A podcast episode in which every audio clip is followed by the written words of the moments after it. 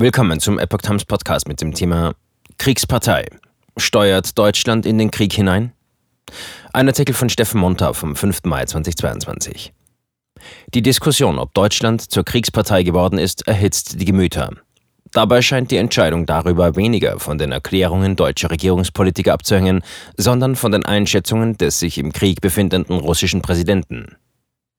Weltweite Waffenlieferungen an Länder, auch an Kriegsparteien, sind gang und gäbe. Das betrifft auch von deutschen Rüstungsfirmen hergestellte Waffen. Das betrifft auch deutsche Lieferungen in die Ukraine. Doch nun erlebt Deutschland, wie es Schritt für Schritt mit in den Krieg gezogen wird. In Rammstein werden nun monatliche internationale Spitzenmilitärtreffen abgehalten und die Ukraine fordert immer mehr und schwerere Waffen. Eine Kriegsparteidiskussion erhitzt die Gemüter. Für Putin ist Deutschland längst Kriegspartei. Erst wenn neben der Belieferung mit Waffen auch die Einweisung der Konfliktpartei bzw. Ausbildung an solchen Waffen in Rede stünde, würde man den gesicherten Bereich der Nichtkriegsführung verlassen, heißt es in einem bereits am 16. März erstellten Kurzgutachten des Wissenschaftlichen Dienstes des Bundestages mit dem Titel Rechtsfragen der militärischen Unterstützung der Ukraine durch NATO-Staaten zwischen Neutralität und Konfliktteilnahme. Das war noch deutlich vor der Entscheidung des Deutschen Bundestages am 28. April, ukrainische Soldaten auszubilden. Dafür hätte nicht nur die Regierungskoalition der Ampel, sondern auch die CDU-CSU gestimmt. Zahlreiche Gegenstimmen gab es von den Linken und der AfD.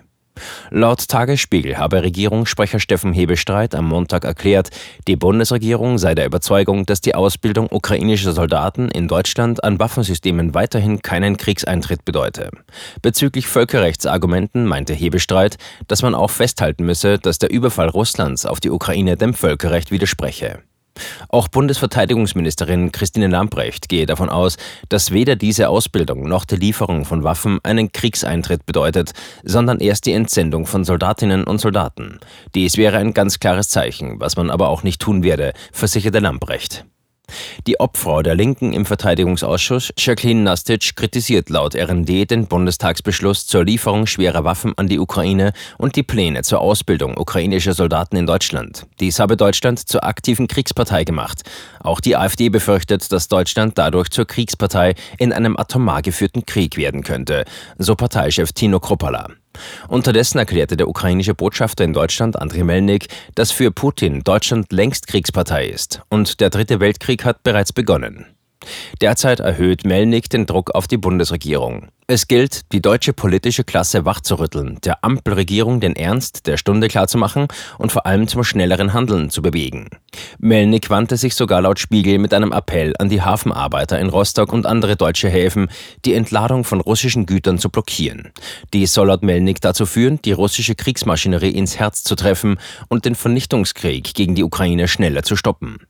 Den Angaben nach sei der Rostocker Hafen wichtig für die Versorgung der beiden einzigen ostdeutschen Großraffinerien in Schwedt und Leuna.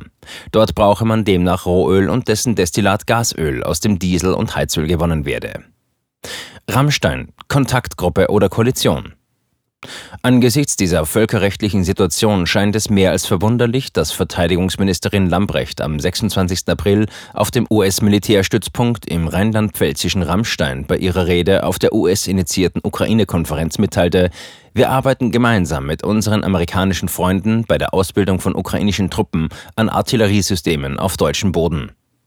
Lambrechts ukrainischer Amtskollege Oleksiy Resnikow dankte der Ministerin für das Treffen und erklärte, dass man darauf vertraue, dass die Bereitstellung von Nachschub für die Verteidigung der Ukraine und der NATO-Ostflanke fortgesetzt und ausgebaut werde, für die Sicherheit und Stabilität in Europa als gemeinsame und oberste Priorität. Die Einladung von US-Verteidigungsminister Lloyd Austin waren mehr als 40 Staaten gefolgt, berichtet Euraktiv, darunter alle EU- und NATO-Länder sowie Israel, Australien, Kenia und Tunesien. Japan und Südkorea seien virtuell zugeschaltet gewesen, heißt es. Das Nachrichtenportal nannte das Treffen einen Wendepunkt und eine Entwicklung hin zu einer indirekten Militärkoalition.